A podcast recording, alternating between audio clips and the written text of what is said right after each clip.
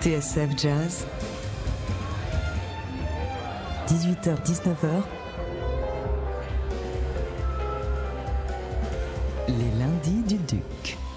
Laurent Sapir, Sébastien Vidal. Pourquoi si peu de femmes dans le jazz et pourquoi, lorsqu'elles y sont, est-ce si difficile pour elles? Euh, Ces deux questions n'en finissent plus, n'en finissent euh, plus depuis euh, pas mal d'années d'interroger une musique éprise par ailleurs de liberté et de tolérance. Car si dans le monde de la note bleue, les chanteurs sont surtout des chanteuses, les instrumentistes femmes, quant à elles, sont bien plus rares, seulement 4% en France. Un constat que tout le monde déplore, y compris beaucoup d'hommes, et pourtant rien ne semble vraiment changer malgré les évolutions sociétales de ces dernières années, comme si le statut de muse primaire sur le statut de, musicienne. Faut-il dès lors en passer par des solutions drastiques, quotas, discrimination positive, à quelques jours d'une nouvelle journée internationale des droits de la femme, où ces questions seront sans doute relancées euh, sur une plus vaste échelle? Nous avons réuni trois invités pour ce nouveau numéro des lundis du Duc pour en parler. D'abord la sociologue euh, du travail Marie Buscato. Bonsoir, vous êtes auteur de Femmes du jazz, musicalité, féminité, marginalisation aux éditions CNRS, un ouvrage paru en 2007 réédité l'an passé avec une postface intitulée 11 ans déjà et pourtant presque rien n'a changé.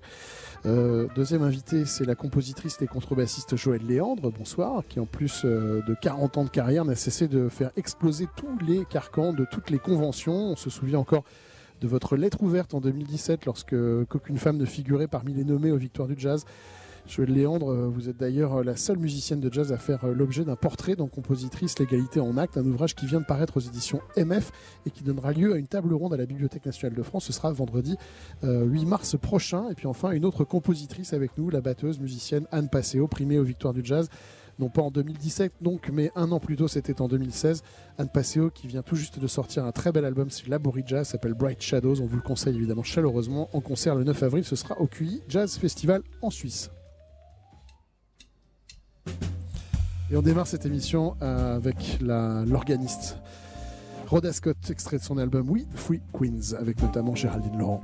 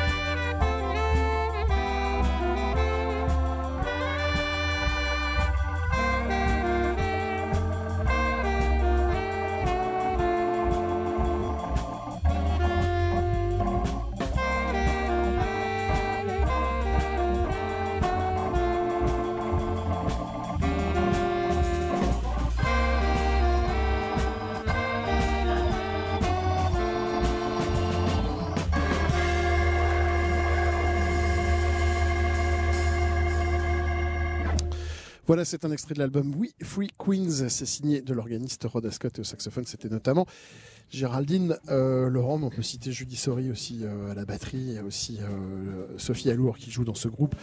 Bref, c'est toute une bande de, musiciennes et RL Besson aussi à la trompette qui joue dans, ce quartet, dans le quartet de Rhoda Scott. Nous parlons. Pardon. Nous sommes avec nos invités. J'ai un petit chat dans la gorge. Je suis désolé. avec nos trois invités, je vais y arriver, sans si je mords pas sur la table. Marie Buscato, Joël Léandre et Anne Passeo. Marie Buscato, c'est, euh, quel est le constat qu'on peut faire encore aujourd'hui? On est donc 11 euh, ans après la sortie de votre livre. Euh, il y, a toujours, y a toujours une ségrégation dans le jazz sur les femmes. Laurent Sapien, quand on préparait l'émission, il parlait de ségrégation horizontale et de ségrégation verticale.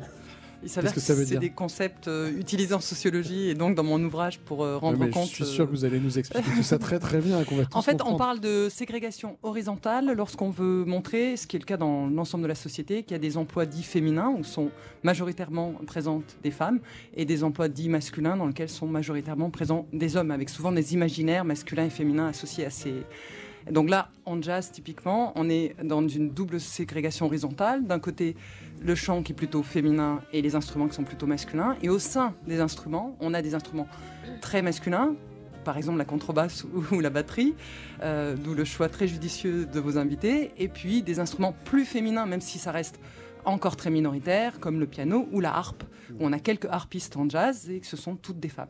Et la ségrégation verticale. Et donc la ségrégation verticale, là c'est plutôt l'idée que euh, les femmes peuvent être présentes, mais ont plus de difficultés.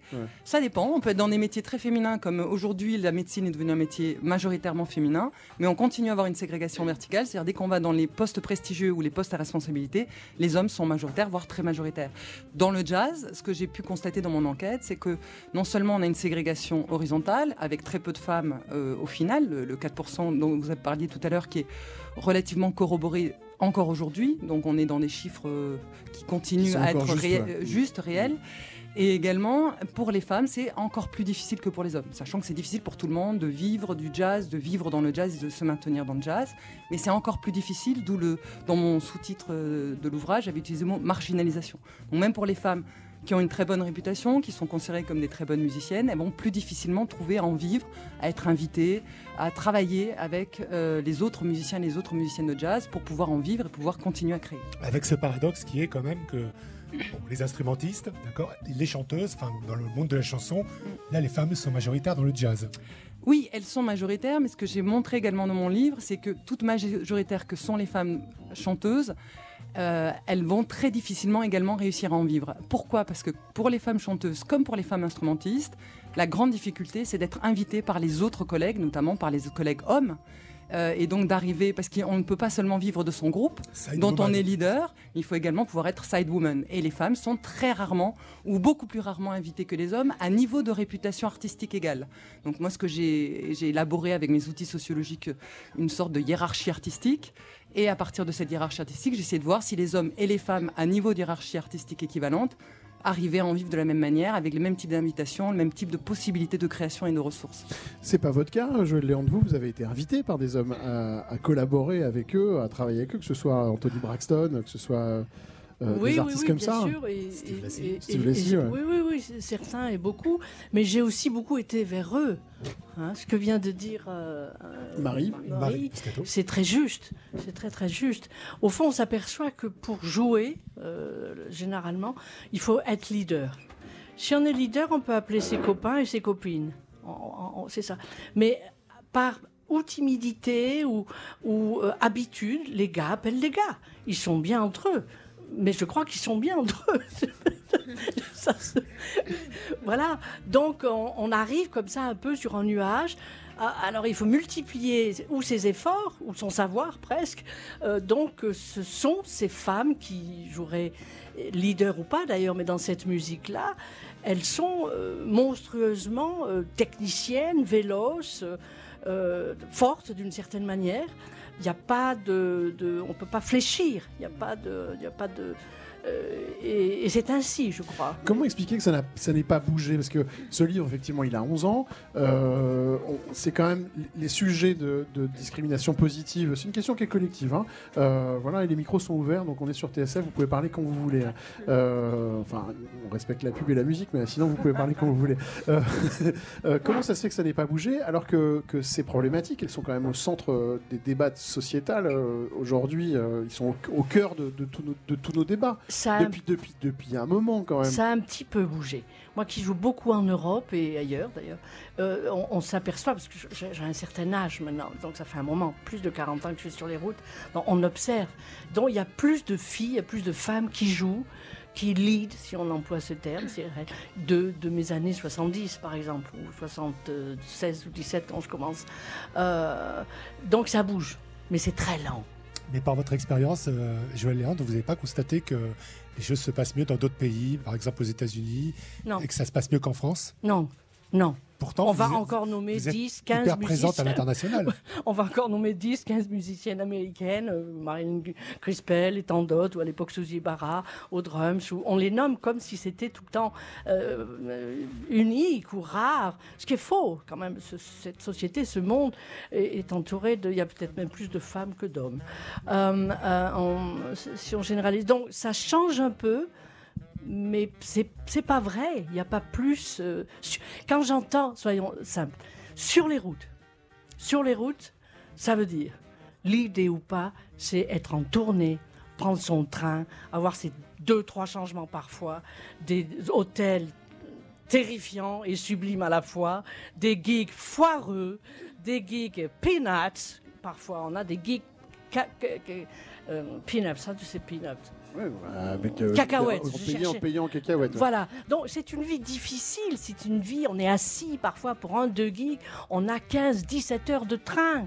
Parce que le, le, festival, c'est un petit festival dans un petit village de Serbes.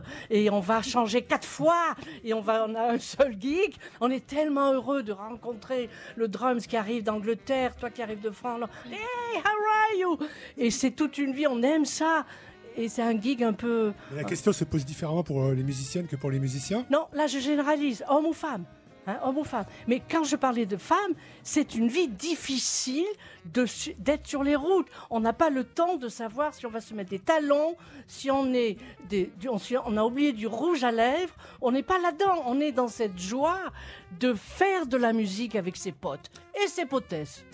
Quand, on entend, euh, Joël, euh, Marie Buscato, on comprend mieux peut-être pourquoi vous, votre livre commence par un portrait du milieu du jazz en général sur un, monde hyper précarisé. Pourquoi vous avez eu besoin de, brosser ce, tableau d'un monde du jazz non sexué, donc précarisé en général, avant d'en venir à, la question de comment les femmes y sont traitées?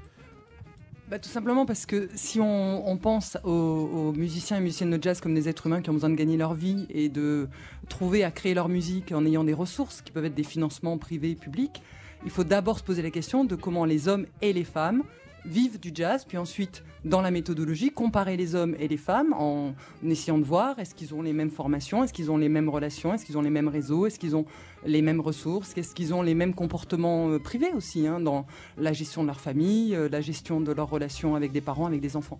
Et donc il était fondamental de partir d'abord, et euh, c'est vrai pour toute enquête qui va se poser la question des différences femmes-hommes ou des différences selon l'origine sociale, se poser d'abord la question de comment les gens vivent et font de la musique. Et donc montrer que c'est un monde très précaire, très difficile, où il faut une passion euh, totale pour accepter ces conditions de vie et de travail était fondamental. Parce qu'une fois que j'avais dit ça, je pouvais dire qu'il y avait des femmes qui étaient prêtes à le faire, au prix même de leur vie privée. Donc on a des femmes qui sont prêtes autant que d'hommes, mais ça reste quand même plus difficile encore pour elles que pour eux, alors même que c'est très difficile pour tout le monde. Ce qui revient à votre question, je pense qu'une des raisons pour lesquelles ça bouge si peu euh, rapidement, c'est que c'est très très difficile pour les hommes et pour les femmes. Donc tout le monde est d'accord, hommes et femmes, sur le fait que c'est compliqué, que ça ne va pas. Et c'était déjà le cas il y a 20 ans, parce que j'ai commencé mon enquête en 98, et régulièrement des hommes me disaient c'est affligeant, c'est terrible, mais pourquoi on est à la traîne de, tous les autres arts ou de, la société? Et en même temps, euh, bah, vous essayez de faire vos dates, vous essayez de gagner votre vie. Vous essayez... Moi, j'ai rencontré des hommes qui avaient eu un succès qui était au fond du trou, psychologiquement ou économiquement, voire les deux.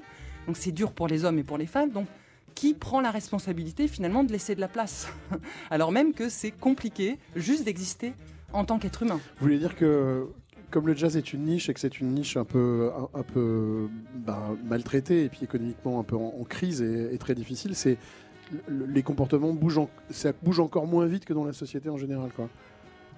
Euh, alors, il n'y a, pas, c'est pas la seule. C'est très schématique hein, ce que je dis. Hein, oui et non, parce qu'en fait, dans la société, ça ne bouge pas si vite que ça non plus. Mm. Euh, c'est-à-dire qu'on a encore beaucoup d'emplois très masculins, beaucoup d'emplois très féminins. Mais on, encore on déconstruit, on déconstruit beaucoup ces comportements dans la société. On, ça fait 20 ans qu'on essaie de les déconstruire, et j'ai l'impression que dans le jazz, on a du mal à déconstruire ces comportements. quand, je dis, quand je parle de déconstruction, je parle vraiment de déconstruction mentale, de, de, de, s'habituer au fait que euh, les choses doivent être différentes et qu'on doit penser différemment. Quoi. Ce que montre la recherche, c'est que le premier facteurs de changement, euh, ce sont des dispositifs formels. C'est-à-dire que si la musique classique est plus féminisée que le jazz, ce n'est pas parce que les gens ont une mentalité plus ou moins ouverte, c'est qu'il y a des concours, il y a des auditions, et on a même créé des auditions à l'aveugle. C'est comme ça, hein. donc que ce soit des bah, femmes Par exemple, en musique classique aux États-Unis, en musique, ah si si, il y, a encore des inégalités dans la musique classique, mais c'est plus féminisé.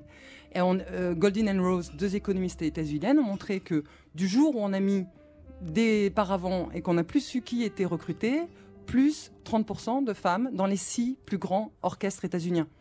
C'est pas une question de mentalité, c'est une question de on ne voit plus les femmes. On ne se pose plus la question de savoir si c'est une femme ou un homme, on écoute la musique. Et, et on sait que l'accès à l'école est un phénomène, un facteur très important. Du moment où il y a des écoles d'art, des femmes arrivent. Après, elles ont des difficultés dans les écoles, elles ont des difficultés en sortant. Et c'est vrai, la médecine, la magistrature, ce sont les concours qui ont fait que c'était féminisé. Ce n'est pas un changement des mentalités, en fait. On va marquer une petite pause dans cette émission et on va euh, justement écouter de la musique. Euh, et la musique est signée d'Anne Passeo, extrait de ce disque qui s'appelle Bright Shadows, qu'on écoute juste après une petite page de publicité. Parce qu'il n'y a pas que le jazz dans la vie, les lundis du Duc. Laurent Sapir, Sébastien Vidal.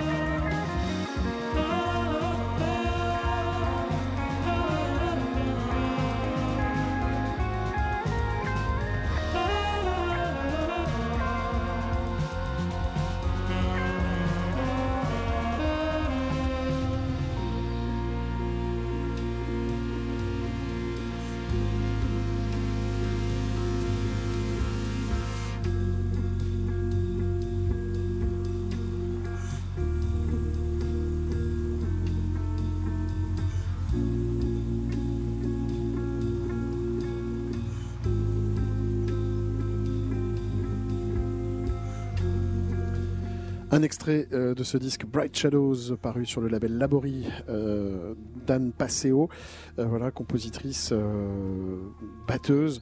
De ce groupe emmené par, par Anne Passeo évidemment, mais avec Christophe Ponzani, Pierre Perchaud, Tony Palman, Florent Matteo et Anne Shirley. Magnifique album. Anne Passeo, vous êtes, faites partie de nos invités ce soir. On est ravis de vous recevoir, comme d'habitude.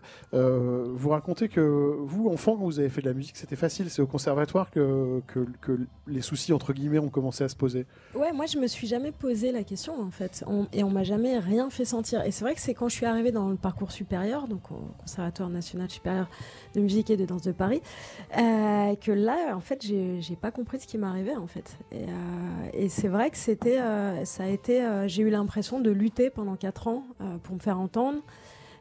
pour avoir une légitimité. Et en fait, et la. À ce moment-là.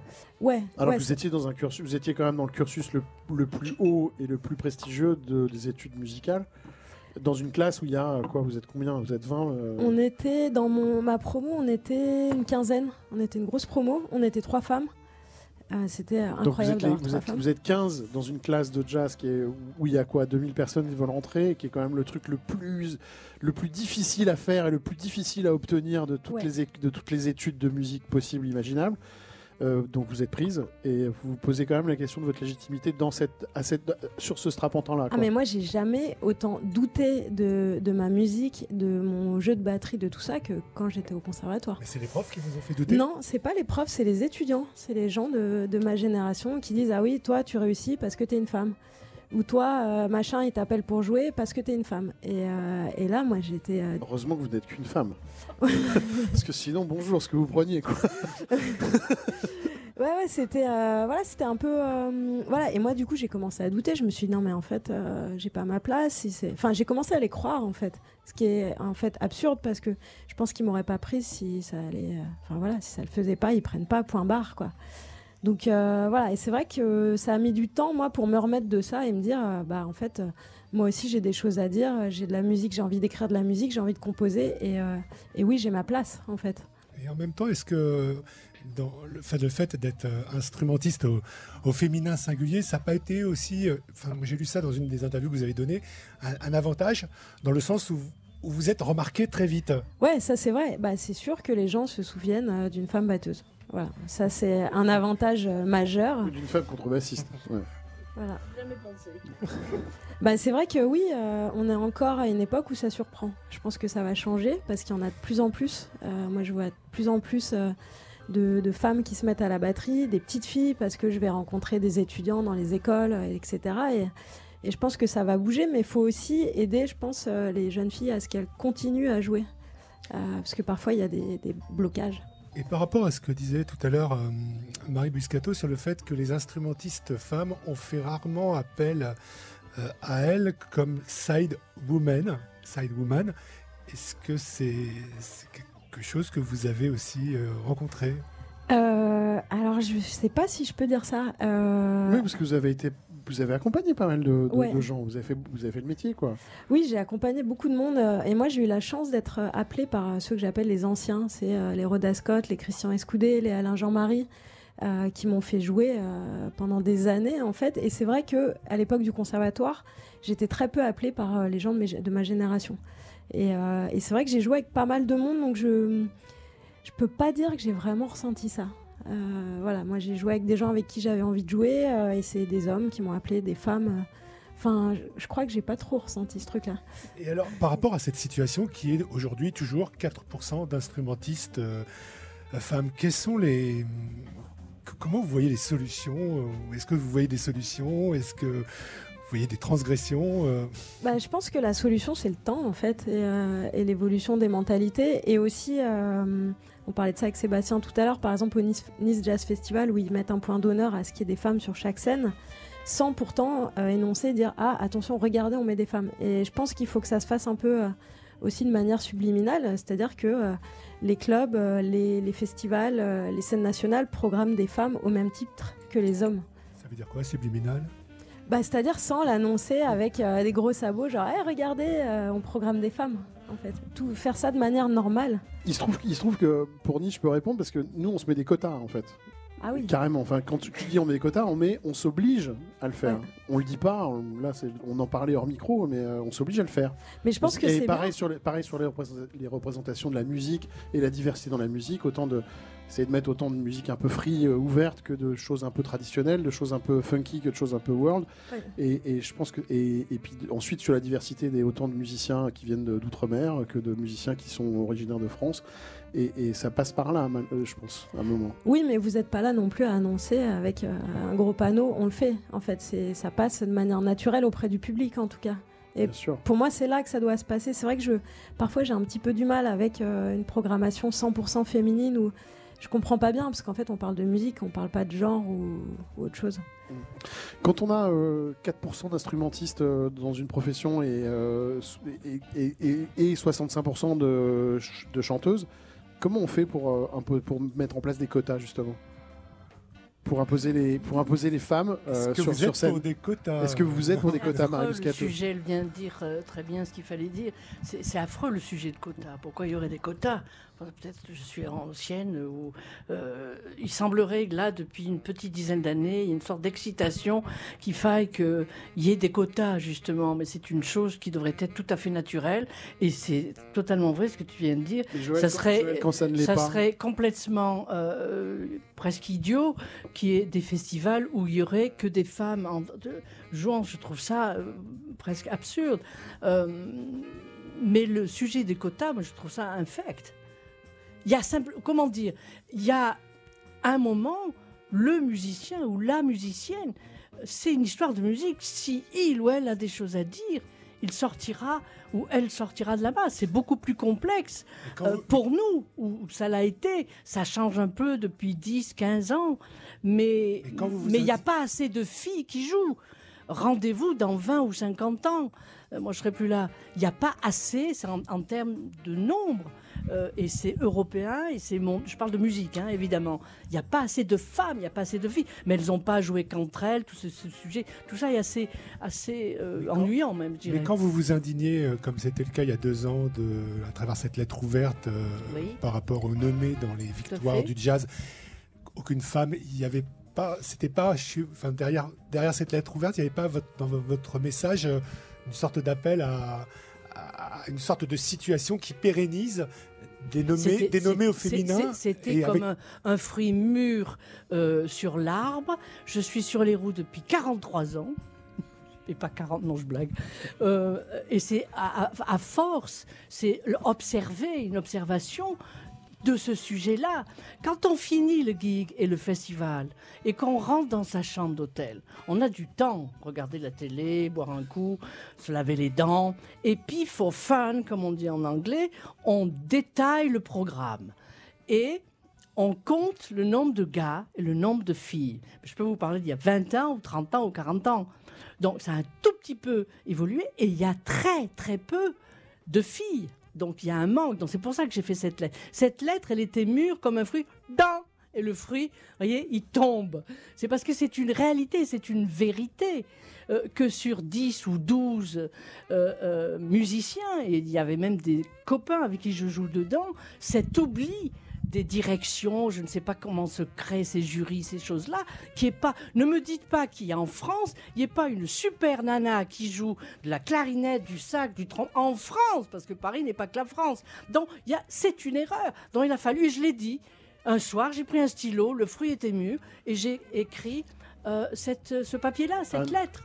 Ouais, moi j'étais, en fait, j'avoue, j'étais pas très d'accord avec toi sur sur Vas-y, dis-moi. Parce que pour moi, euh, bah, les victoires et récompenses des musiciens qui ont sorti un disque dans une année, et après, euh, moi, si je me fiche du sexe, c'est vrai que les gens qui sont sortis, c'est des disques ou des gens qui m'ont marqué dans l'année en question. Moi, ce qui m'a dérangé, par contre, c'est le film des victoires du jazz où on n'a pas vu une seule femme. C'est la même chose. Et ça, ça, ça m'a dérangé parce qu'ils auraient très bien pu faire parler une musicienne d'un autre musicien. Par contre, après, pour moi, le, palmarès, euh, et même les nommer, c'est euh, voilà, c'est juste. Et c'est vrai que moi, j'étais, euh, j'étais pas surprise que ça soit ces musiciens-là. Et peut-être que l'année prochaine, je me dirais tiens, c'est vrai que cet homme ou cette femme mérite d'être là. Est-ce que, est-ce que poser la question, ça, m'inquiète parce que si encore un, un, un, groupe de gens au courant de savoir qu'il faut leur envoyer les disques quand il y a des musiciens extraordinaires qui en oublieraient totalement d'envoyer les disques. Donc, ça veut dire avoir un agent, avoir tout un look. Car si vous n'avez pas ça, moi je pense à des musiciens extraordinaires qui n'ont pas le temps de ce look-là, d'envoyer des disques à des gens qui sélectionnent et qui, euh, évidemment, euh, décident. Ou, Voilà. Donc, si vous n'êtes pas dans ce courant-là, moi je suis pas dans ce courant-là. Hein, par exemple. Mm. Euh, je suis pas là-dedans. Euh, c'est la musique qui m'intéresse, c'est pas le look. J'ai pas, je ne suis pas, j'ai jamais eu d'agent, je me suis jamais organisé. Donc, ça veut dire que la sélection de ces 10 ou 12 sont liées aux producteurs et aux disques que tu fais ou qu'ils font ou qu'elles font. Au réseau. C'est un réseau. Donc si la musique c'est la sortie d'un disque, moi ça m'inquiète. Je, ne sais pas, je ne sais pas. C'est pas un réseau et les résultats de victoire, c'est on, sait que ça célèbre. Euh, c'est l'industrie du disque qui célèbre, euh, c'est nommé dans l'année, enfin c'est une célébration qui est lié d'abord à, l'outil discographique, qui est porté par l'outil discographique. Et ce sont les éditeurs phonographiques qui envoient euh, généralement leurs leur, leur, leur sélectionnés, enfin leur, euh, je sais pas comment on peut dire ça, leurs lauréats, enfin les, artistes. Enfin, qui... Je veux pas détailler ou développer parce que c'est comme ça. Donc c'est vraiment, c'est vraiment suivi à, par, par l'édition phonographique. Marie Buscato. Et tout à l'heure, vous me demandiez pourquoi ça ne change pas plus vite. Alors la première raison, c'était que c'est très dur pour tout le monde. Donc, euh, comment, qui, qui a la charge de, changer La deuxième raison, c'est que c'est très, très naturel. C'est-à-dire que on est dans le naturel, c'est masculin de manière naturelle, sans aucune volonté de discriminer. Les hommes euh, ont tendance à se coopter, entretenir leurs relations, travailler ensemble parce que c'est plus simple. Donc ça, c'est, le, c'est naturel. Donc quand c'est naturel, c'est rare que ça change tout seul. Et la deuxième, troisième chose, c'est qu'il y a une idéologie du talent. C'est-à-dire que quelque part, tout le monde est convaincu, hommes et femmes, que le talent finira toujours par trouver son chemin, sans se poser la question de est-ce que les gens n'arrêtent pas au milieu du chemin? Dans mon enquête, je suis allée voir des femmes qui avaient été dans les plus grands groupes de jazz, qui avaient arrêté. Et qui m'ont d'ailleurs dit non, mais moi je fais plus de jazz, euh, j'ai rien à voir avec votre enquête. Et elles m'ont expliqué pourquoi elles avaient arrêté. Et c'est grâce à ça que j'ai pu comprendre pourquoi on arrêtait quand on était femme, d'une manière qui était très différente de la manière dont arrêtent les hommes. Les hommes, c'est parce que ça ne marche pas. Les femmes, ça peut marcher et vont aussi arrêter parce que c'est trop dur, c'est trop compliqué, c'est trop discriminant, c'est trop stigmatisant. Donc par rapport à la question de tout à l'heure, pour revenir à cette question, si c'est naturel, si l'idéologie du talent fait qu'on pense que ça va se faire tout seul, et si euh, la précarité et la difficulté fait que personne ne se considère comme responsable, effectivement, la recherche a une, une réponse à donner qui est quel que soit le métier considéré, il ne s'est jamais féminisé naturellement, il ne s'est jamais féminisé de lui-même, il ne s'est jamais féminisé en montrant les femmes du doigt. Il s'est féminisé parce qu'il y a des dispositifs formels.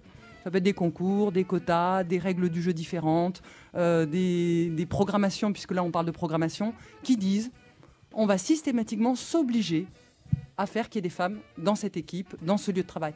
Et du moment où les femmes ne seront plus ce qu'une chercheuse a appelé des tokens, c'est-à-dire des gens très visibles, ah ben oui, elle est batteuse, tout le monde la connaît, mais c'est pas parce qu'on la connaît qu'on l'invite, elles vont devenir des gens parmi d'autres, donc hommes, femmes. Du moment où il y a un certain pourcentage qui arrive, 30-40%, on est en mixité, la question ne se pose plus en tant que telle. C'est ça que montre la recherche. Parce qu'évidemment, la recherche nous donne une perspective historique qui, elle, euh, nous permet de voir qu'il y a des métiers qui se masculinisent, qui se féminisent. Donc, donc votre réponse, Marie, c'est plutôt quota, plutôt mécanisme formel, plutôt dispositif formel. à charge pour les membres du jazz de, trouver, de les euh, trouver, de les adapter à, leur, à, leurs valeurs, à, leurs idéologies, à leurs euh, objectifs. Moi, en tant que chercheur, je peux juste dire voilà ce que la recherche nous donne aujourd'hui avec des dizaines et des dizaines d'études. Dans... C'est comme ça que ça fonctionne. Voilà. C'est comme ça que ça se passe dans la banque, en magistrature, dans la musique dans tous les pays dans lesquels cette question a été posée. On va écouter euh, Jean-Yves Calvin, qui est, Calvin qui, est, le, qui, est, le, programmateur du festival de Cully euh, en Suisse, euh, qui est un super festival qui, depuis des années, porte tout plein de bonnes choses et tout plein de, de projets divers et variés dans toutes les musiques possibles et imaginables du jazz et qui va programmer là prochainement Anne Passeo avec son projet Bright Shadows. Et on l'écoute parler de, de, de, cette problématique en tant que programmateur. Le quota, il pose évidemment la question fondamentale de savoir si la personne qui est euh, là où elle est, elle est euh, pour son pour le quota ou bien pour la qualité de ce qu'elle a à proposer. Pour moi, ça pourrait être une bonne solution dans la mesure où en Suisse, on a plus ou moins testé des, quotas dans d'autres domaines qui font que maintenant on se pose plus trop la question. Par exemple, on a, comme vous le savez, on a un pays multilingue et puis euh, très souvent dans l'administration fédérale, les postes importants sont répartis aussi en fonction de la langue de la personne qui va parler ou de sa provenance géographique. Et du coup, bah, c'est une forme de quota. Et quelque part, on se dit, ben là, là, il y a un Suisse allemand qui est à la tête de cet office euh, fédéral-là. Ben, du coup, il faut mettre un Suisse roman à la tête de cet office fédéral-là. Puis, on se pose plus tellement euh, la question de savoir s'il est là parce qu'il est roman ou parce qu'il est bon. C'est un peu un mélange des deux. Et je pense que dans la musique, on va fatalement arriver à un niveau euh, euh identique où on aura ce genre de quotas qui seront plus ou moins, enfin, qui seront inscrits dans la loi ou pas, mais qui seront naturels.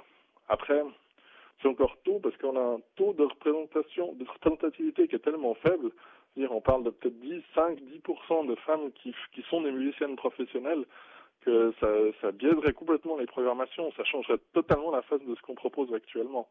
Alors, je, suis encore assez partagé de savoir si c'est pertinent ou pas à l'heure actuelle. Mais vous avez raison, si euh, on fait rien, il n'y a rien qui va changer. Donc mettre en place des mécanismes formels, nous dit-il. Euh, après, effectivement, il y a la peur du vide. Euh, cette peur du vide, elle est, euh, elle est, elle est, elle est partagée partout, Marie Buscato. Cette peur de qu'est-ce qui va se passer si jamais on met en place ces mécanismes-là et qu'est-ce qui va nous être, qu'est-ce qui va nous arriver? Ce qui est sûr, c'est que l'idéologie du talent est tellement installée euh, et c'est vrai, pas seulement pour la question du, partage des places femmes-hommes. Euh, j'ai discuté avec des gens qui sont euh, vraiment pour l'égalité et la liberté, qui sont artistes et qui veulent surtout pas mettre en place des mécanismes de solidarité, de partage. le talent est premier. Le talent doit toujours être premier. Donc oui, je pense que cette même pas cette peur du vide, cette peur d'aller vers quelque chose qui serait mauvais, quelque chose qui... Le dénigrement est toujours présent dans les esprits comme si tout, tout d'un coup, on n'actait pas le fait qu'il y a beaucoup, beaucoup de gens talentueux, beaucoup plus finalement que de gens qui sont connus. Il y a beaucoup plus de talents que de musiciens connus et reconnus. Euh, c'est plutôt dans l'autre sens qu'il faut penser la question aujourd'hui. Euh, Anne Passeo, euh, c'est aussi une. Vous, êtes un, petit peu obligé au talent, j'ai l'impression dans, votre cas. C'est-à-dire que vous ne pouvez pas, avec la façon dont vous avez été repéré euh, et récompensé, vous avez été euh, lauréate aux victoires, euh, la personnalité que vous avez et les milieux dans lesquels vous avez joué, que ce soit avec les musiciens que vous avez cités, hein, Christian Escoudé, Rhoda Scott, quand vous faites un projet sous votre nom, vous êtes un petit peu obligé de ben, mettre la barre très très haut, peut-être plus haut que les gars?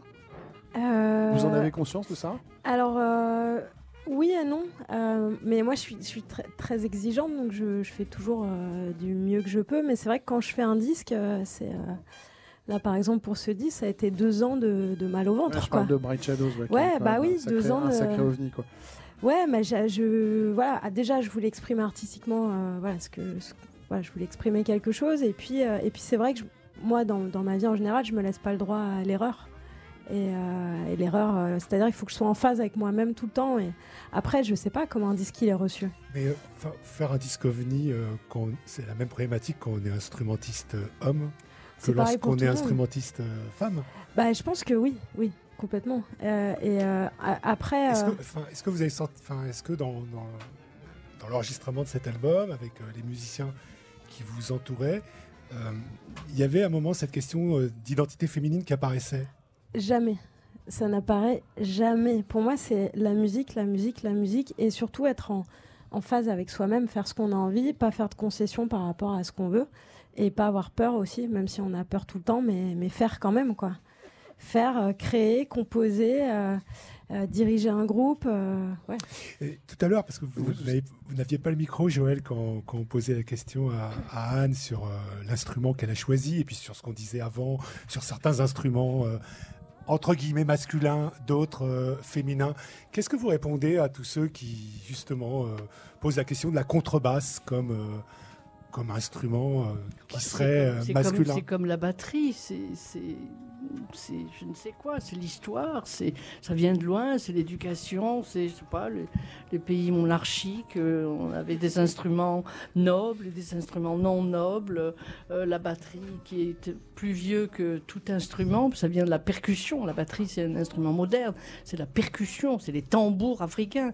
Euh, au fond, contrebasse, ça toujours, il y a des instruments, ça a toujours été comme ça. Mais ça c'est dans la référence des musiques classiques. Dans le jazz, la, la contrebasse a un tel une, telle importance. Bon, moi, c'est vrai, très sincèrement et, simplement, j'ai tout déconstruit.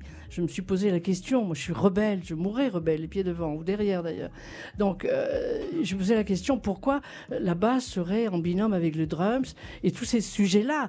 C'était même plus le sujet d'être homme ou femme. C'est un sujet complètement musique, euh, être en phase avec soi-même, effectivement. Et très, très personnellement, j'ai un peu tout déréglé ou décoincé ou dé. Il y a beaucoup de dé chez moi. Donc, euh, euh, je vois pas, j'ai pas de réponse. C'est tellement naturel qu'un homme ou une femme, une femme ou un homme joue de la contrebasse, c'est tout. Il y a pas, il y a pas, c'est pas un instrument. La musique, c'est pas le son. Ça va au-delà de la musique. C'est le son. Le son n'a pas de sexe. Donc pas de. et donc quand, quand, quand vous, et quand vous personnifiez votre contrebasse, oui. c'est une personnification euh, asexuée. Tout à, tout à fait. C'est mon bout de bois, c'est mon tonneau, c'est mon radeau, c'est un bout de quelque chose avec quoi. Trois, trois notions masculines. Je, je, qui, euh, euh, je, ah, j'ai pas fait exprès. Euh, je peux, ça peut être pas demoiselle si vous voulez, c'est pas le sujet. Mais, mais c'est une barque, voilà, c'est un radeau, une barque. mais le sujet, c'est le musicien ou la musicienne. Après apprentissage, c'est un, multiple hein, de, de, de, beaucoup de travail, je crois, beaucoup, beaucoup, beaucoup de travail. Et c'est faire de la musique. Elle l'a dit aussi. C'est faire de la musique et c'est être en phase avec soi-même. Et dans ce cas-là il n'y a ni homme ni femme. Dernière question peut-être, euh, Laurent, pour conclure, parce qu'on arrive à 18h52 euh, dans cette émission. Euh, Laurent, tu as une question? Moi, j'aimerais bien qu'on fasse une petite bah. parenthèse sur les réseaux sociaux, mais vas-y, Laurent. Ah, moi, j'ai une dernière question, mais c'est une question, c'est l'avocat du diable. Mais en fait, en lisant votre, votre livre, est-ce que la question aussi qu'on peut éventuellement se poser, qui va peut-être vous faire bondir, c'est est-ce que le jazz provoque le même intérêt euh, chez les hommes que chez les femmes Est-ce que dans est-ce que on n'est pas dans une situation, quel que soit le, pays, où euh, par rapport à cette musique, par rapport aussi à l'histoire de cette musique qui a souvent été construite et, développée comme une histoire de musique d'homme, avec des parcours euh, particuliers, on n'est pas, on pas été dans une situation où, cette musique a plus provoqué un intérêt chez les personnes de sexe masculin que des personnes de sexe féminin? Euh, alors, ce qu'ont montré les études sur les pratiques, euh, je dirais, d'écoute, c'est que pendant, très longtemps, le jazz a été une pratique d'écoute masculine. Ce que montrent les enquêtes récentes, c'est que ça se féminise de plus en plus. C'est-à-dire dans les publics, on a de plus en plus de femmes. Euh, elles venaient parfois avec leurs compagnons, leurs conjoints, mais de plus en plus souvent, elles viennent de manière autonome.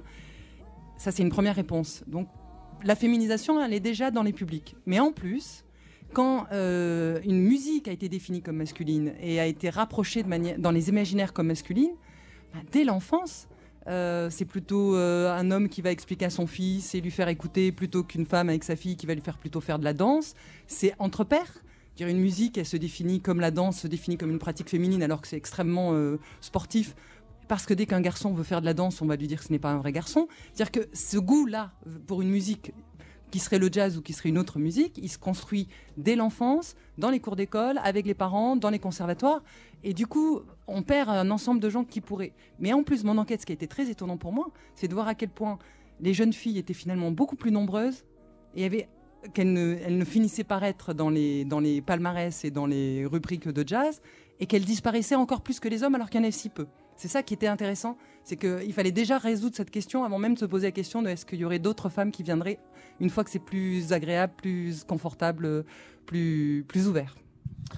Merci Marie Buscato. On rappelle que Femme du Jazz est paru euh, chez Biblis et que c'est toujours disponible un peu partout aux éditions CNRS, évidemment, et qu'on vous le conseille chaleureusement. Euh, Joël Léandre, euh, on vous retrouvera le, ce vendredi 8 mars autour d'une table ronde à la Bibliothèque nationale de France et puis un petit peu partout, régulièrement en concert. Je crois qu'elle a une autre actualité, Joël. Et vous avez une autre actualité. Il faut prendre le micro si vous voulez dire quelque chose si on ne va pas vous entendre. 9 mars, Jazz à l'étage à Rennes. Et oui, festival à Rennes, formidable puis voilà, puis ailleurs. Après, je suis beaucoup sur les routes en Europe. D'accord.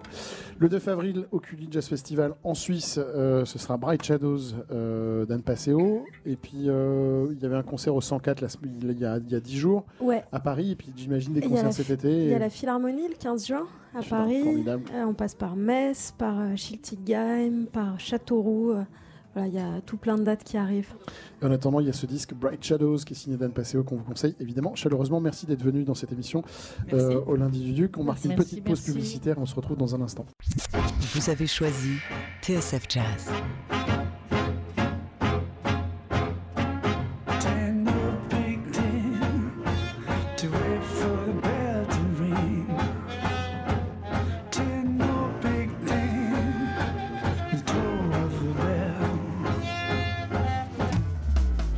Qu'il n'y a pas que le jazz dans la vie, les lundis du Duc. Laurent Sapir, Sébastien Vidal.